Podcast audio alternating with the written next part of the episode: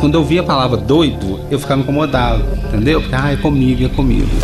Não queriam ficar próximo dessa, ela passava, passava pro outro lado, virava a cara. E a gente sente. E tava levando uma vida normal, só que de repente ele faleceu nos meus braços e eu acho que o problema já começou aí, na minha cabeça que eu não entendo como é que ele partiu assim tão rápido. Bicho de sete cabeças: o transtorno mental e o preconceito. No último capítulo da série, vamos mostrar que é possível para a pessoa que sofre de transtorno mental fazer parte do mercado de trabalho. Max Weber, um dos principais nomes da sociologia, dizia que o trabalho dignifica o homem, apontando-o como uma das ações mais nobres em uma sociedade. E fazer parte dessa fatia para quem sofre de transtorno mental pode auxiliar no tratamento e na recuperação. Em BH, a prefeitura tem um programa que ajuda na inserção profissional a partir dos centros de referência em saúde mental da cidade. Fernando Siqueira, gerente do CESANS de Belo Horizonte, conta como o serviço é prestado. Para estar tá dentro desse projeto, você precisa ter um quadro psiquiátrico né, grave, como uma esquizofrenia, que é a maioria dos casos, ou outro quadro psicótico, transtorno afetivo bipolar, transtorno delirante persistente, estar em tratamento, em acompanhamento e vinculado no centro de convivência, ter um quadro clínico estável e em tratamento em algum dispositivo de saúde mental da cidade, seja atenção primária em saúde, seja em algum CERSAM. Né? Então está é, em tratamento. Tratamento não quer dizer medicação, mas geralmente medicamentoso, né? porque o usuário vai estar estável. Ele não pode estar aposentado ou afastado pelo INSS e tem que ter o desejo de se inserir e retomar o trabalho. No centro de convivência, ela estava fazendo algumas oficinas, artesanato, dança, música, né? e você vê uma potencialidade aquela pessoa quer voltar ao mercado de trabalho, ela não está afastada, não está aposentada, e você dá a possibilidade dessa pessoa voltar a um trabalho formal. As vagas são de pessoas com deficiência mental, mas entrando nas vagas de PCD, que é algumas empresas de médio ou grande porte têm obrigação de ter essas vagas, então as pessoas com transtorno mental entram. Então elas começam a trabalhar ali formalmente. Primeiro eles são treinados ali pelos parceiros que também são o Senac e a Rede Cidadã, treinam essas pessoas, elas iniciam como aprendizes, especialmente em supermercados e serviços administrativos, e depois, primeiramente, eles vão trabalhando quatro horas por dia, né, fazendo os seus cursos, a parte prática, e depois eles vão conseguindo essa formalização do trabalho. Alguns trabalham seis até oito horas por dia. Tá? Inicialmente a remuneração de aprendiz e depois com carteira assinada, são seletistas, e aí depende se, é, é um turno de seis ou oito horas. Nesse serviço há uma parceria com diversos empreendimentos da cidade. Para Eliane Ramos, presidente da Associação Brasileira de Recursos Humanos, empregar um portador de transtorno mental traz à tona uma palavra muito importante no mercado hoje em dia: a diversidade. Diversidade é uma realidade, é uma tendência no mundo dos negócios. E ela não pode ser vista como um modismo ou só cumprir as cotas. Então, a diversidade traz a maior inovação, traz a possibilidade de criar um ambiente com uma liderança mais humanizada, mais empática. Pensar em diversidade e inclusão é também pensar de forma mais estratégica na organização, de forma mais fortalecendo essa marca empregadora, agregando mais desenvolvimento para as pessoas que estão entrando e para as pessoas que fazem parte desse time.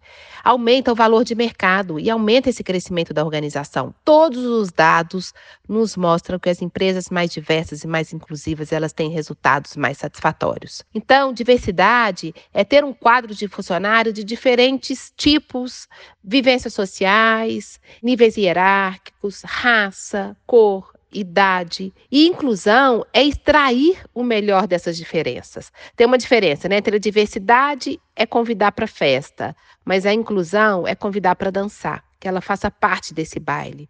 Então, trabalhar a inclusão é extrair o melhor dessas diferenças. É um aprendizado para as pessoas que já estão, para os líderes, para as pessoas que já fazem parte da organização, mas para as pessoas que estão entrando também.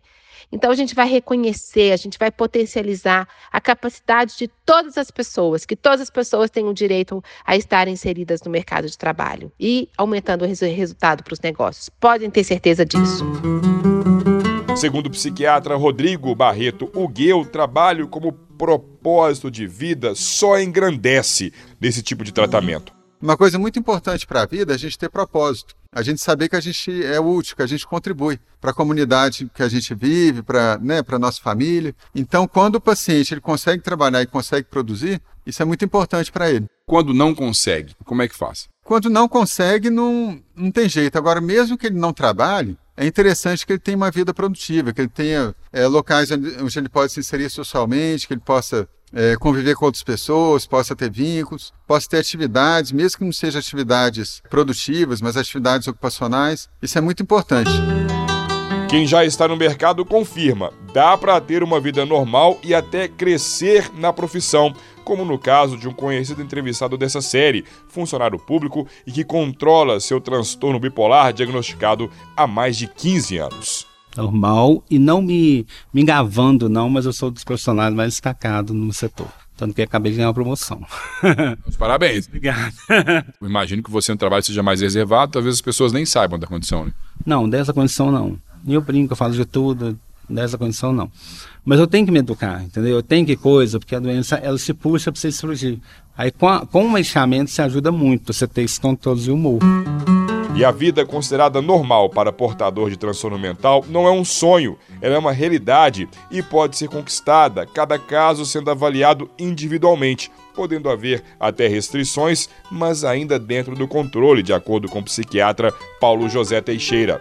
É, alguns pacientes vão ter uma vida perfeitamente normal. Outros pacientes, aqui vamos falar dos esquizofrênicos principalmente, uma certa limitação na vida haverá certo? São pacientes que provavelmente não constituirão família. A grande maioria vai ter uma certa limitação, mesmo que devidamente tratados, mas são capazes de um convívio social pleno. Não são pacientes que colocarão em risco a sociedade. O risco de um, de um paciente com transtorno mental grave para a sociedade, desde que devidamente tratado, é o mesmo risco de uma pessoa qualquer. E quem enfrenta esse tipo de problema deve ter otimismo, fé, acreditar que a situação vai melhorar. Confiança que não falta para nossa entrevistada, cuja filha está internada no Hospital Espírita André Luiz. Acredito, tenho fé na recuperação plena dela. Eu tenho certeza que nós vamos chegar lá. E assim termina esta série especial sobre o transtorno mental grave e suas peculiaridades. Bicho de sete cabeças. A explicação para o nome ficou para esse encerramento fugindo um pouco do habitual, justamente porque a intenção é propor algo diferente para o problema, já que bicho de sete cabeças é muito mais do que o nome de um famoso filme sobre transtorno mental. É uma expressão que mostra algo muito complicado, difícil de ser resolvido. Mas o primeiro passo pode ser dado por todos nós. Eu vou te internar, seu doido. Acho que você tá ficando doido. Você acha que sou doida? Deixa de ser doido, cara. Isso é coisa de doido. Você tá doido?